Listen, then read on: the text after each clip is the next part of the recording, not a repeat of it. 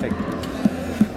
Bueno, estoy aquí, amigos, haciendo un podcast en el sexto Congreso Iberoamericano de Panamá 2019. Ha sido un evento fantástico, creo que junto con Porca Américas es uno de los eventos que hay que asistir en Latinoamérica porque nos ha entregado muchísimas oportunidades para poder colaborar, para poder conocer personas. Y amigos, me encuentro en este momento con un productor amigo que me invitó hace muy poco tiempo atrás, en mayo, a sus instalaciones de Costa Rica, el señor Mario Garro. ¿Cómo estás, Mario? Muy bien, muy bien, gracias. Eh, eh, muy, contento de, de, la dinámica, de las, de las charlas, de la organización de este evento en Panamá realmente ha sido admirable, suma como decís, eh, es un evento que, no nos podemos perder. Sin duda, sin duda, Mario. Mario, a ver, yo una de las cosas que estuve o que vi en Costa Rica y que me impactó fue el pensamiento del empresario, empresario porcicultor, de tu empresa en particular. Antes de centrarnos en este tema, me gustaría que me comentaras cuál es tu historia, Mario. Muy bien. Mira, toda la vida quise ser empresario y bueno, a mis 17, 18 años compré un camioncito muy modesto, viejo, eh, muy destartalado y empecé a transportar cerdos de, de la planta de cosecha a las carnicerías y empecé un negocio de transporte. Luego empecé a los años y eh, ya tenía tres camiones y empecé vendiendo un cerdito cada mes. ¿Un cerdito cada mes? Sí, en canal. Wow. A un carnicero. Ajá. Y luego dos, y luego tres. Y bueno, pues luego vi que había una oportunidad importante en meterme, en el, eh, eh, especializarme en el área del despiece de cerdo. Vi que en Costa Rica esa área estaba descuidada y vi la oportunidad y la tomé eh, me especialicé en la, en la parte de, del despiece de cerdo y eh, luego pues también quise exportar. Fuimos la primera empresa en, en, Centroamérica en exportar carne de cerdo a toda Centroamérica. Wow. Fuimos la primera empresa incluso en América Latina en exportar carne de cerdo a Panamá. Bueno, Panamá sí, solo los gringos te compraban y fuimos la primera empresa en mandar un kilo de cerdo a Panamá. Sí, y eh, Dios primero, vamos a ser la, la, primera empresa en la región también de exportar nuestra carne a China próximamente. Es uno de nuestros sueños. Pues eh, aquí vamos, eh, te resumí 25 sí. años rapidísimo. Pero muy bien, yo creo que muy adecuado para todos los oyentes que tenemos en este podcast, que sé que muchos de ustedes están ahí en la carretera conduciendo y siempre quieren escuchar historia o, o, ver, o, o ver un poco la visión de hacia dónde vamos como productores en, Latinoamérica. Mario, a ver, cuéntame un poco de tu visión o cuál quieres que sea el legado de Mario Garro hacia la porcicultura costarricense, centroamericana y latinoamericana. Eh, vamos a ver, eh, creo que pues así, pues un legado, un legado, pues... Eh, de aprovechar sus oportunidades.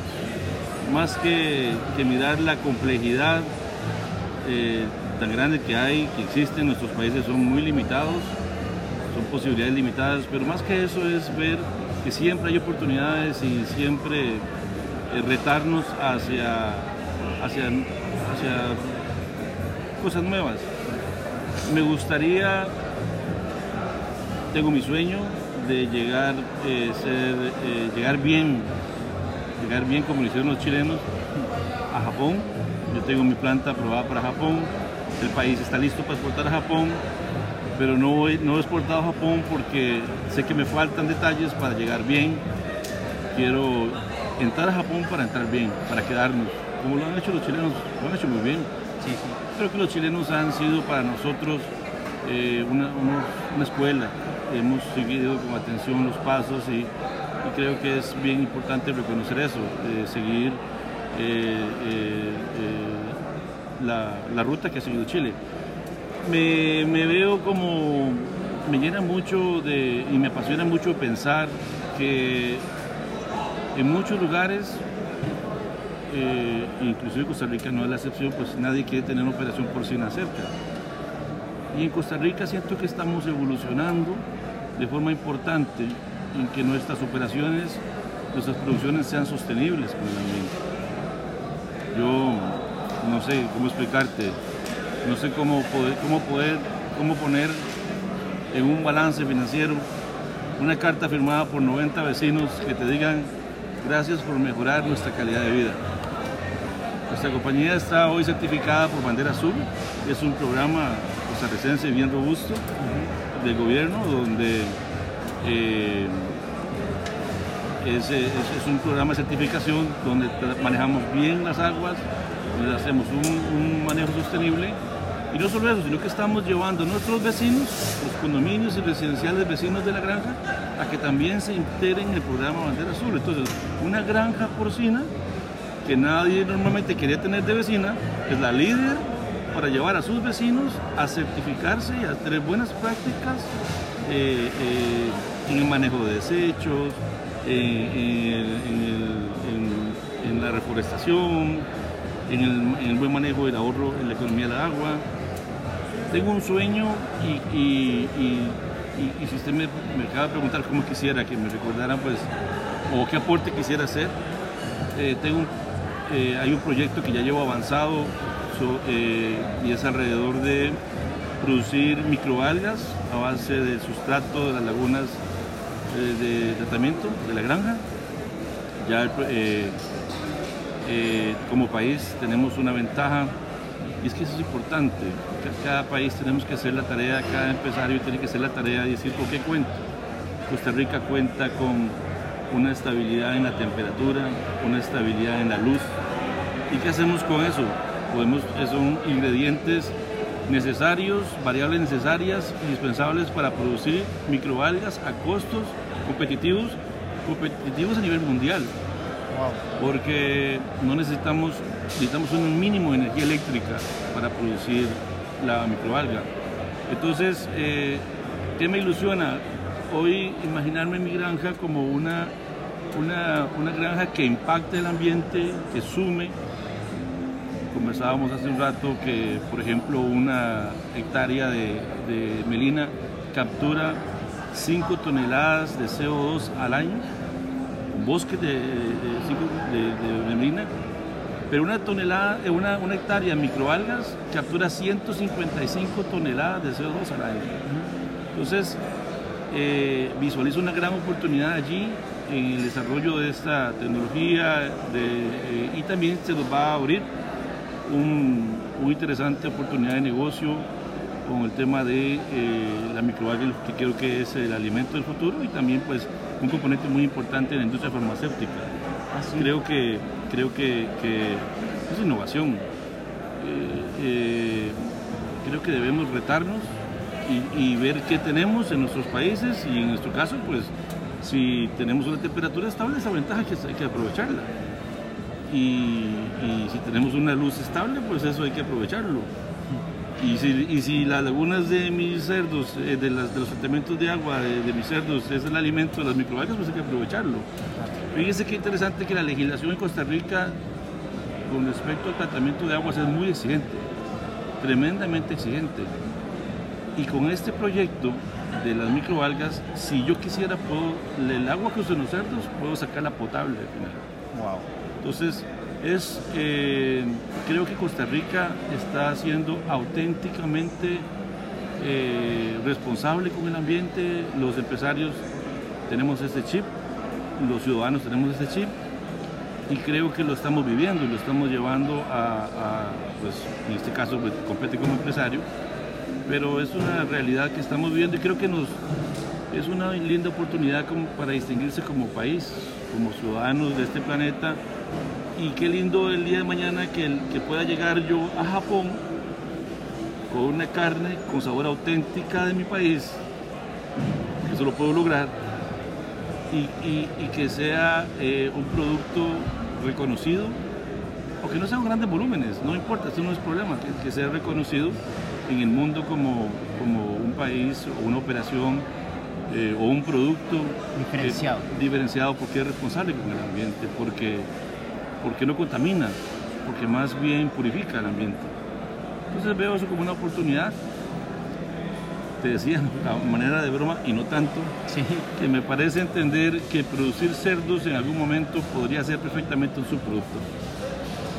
Sí, eso me llamó la, mucho la atención porque creo que mm, una de las cosas que escuché hablar es que hay muchos más valores económicos en, el tema de microalga. ¿A qué te referías sobre eso?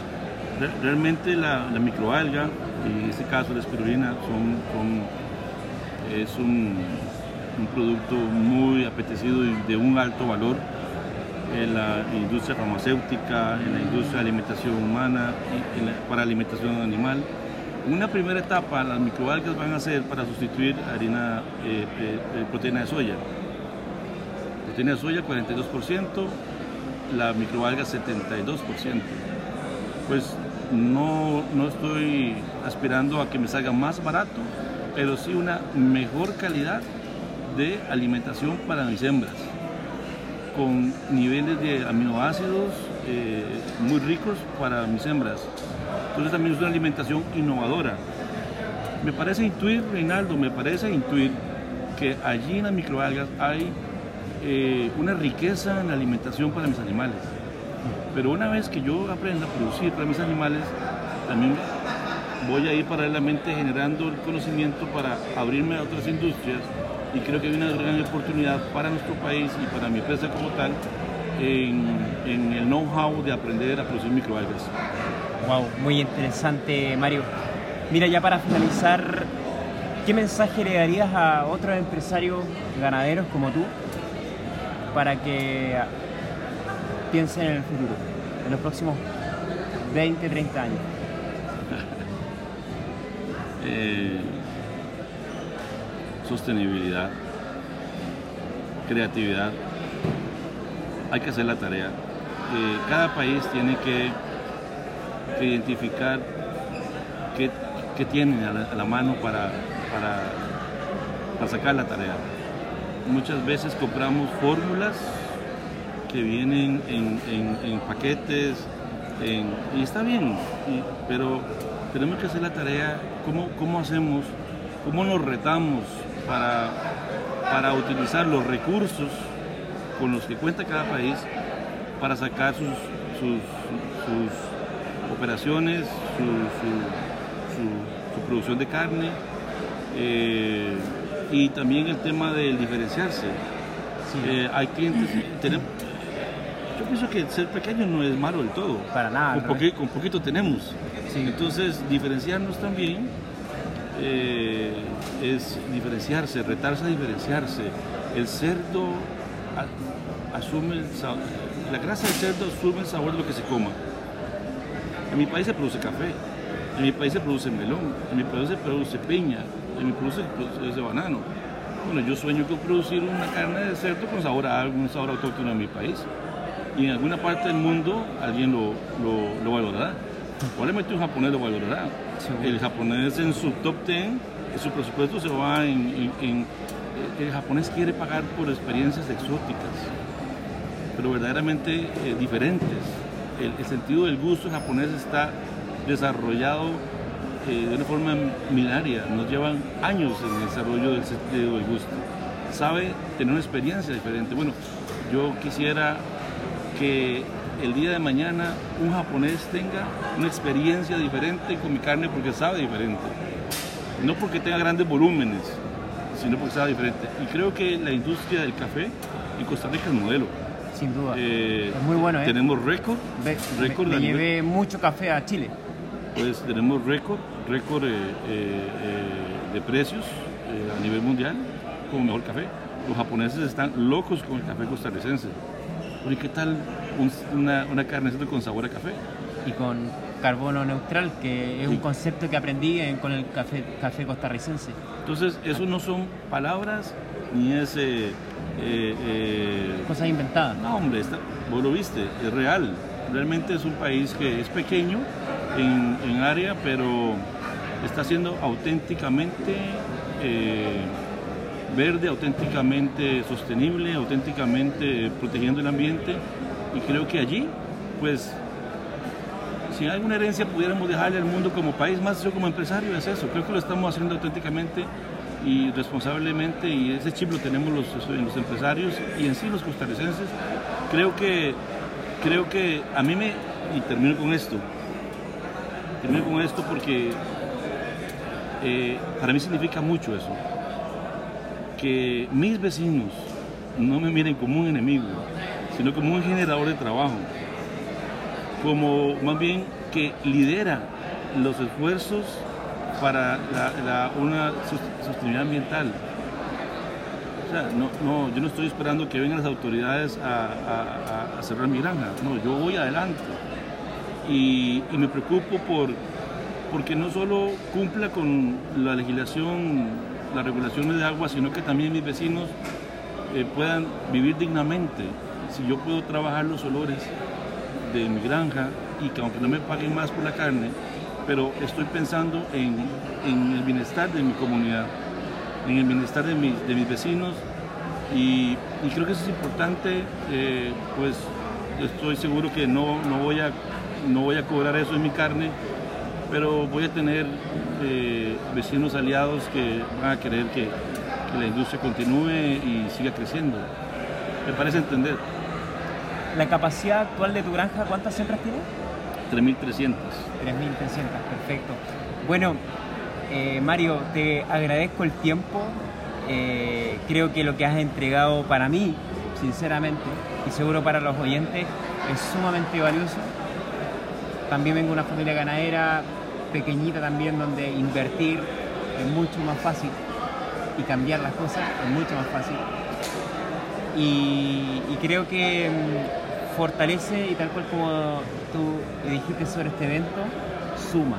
Así que te agradezco Mario, eh, nos vemos pronto nuevamente en Costa Rica y gracias por tu tiempo. Gracias Reinaldo, un gusto saludarte. Excelente. Bueno mi amigo, lo que vamos a hacer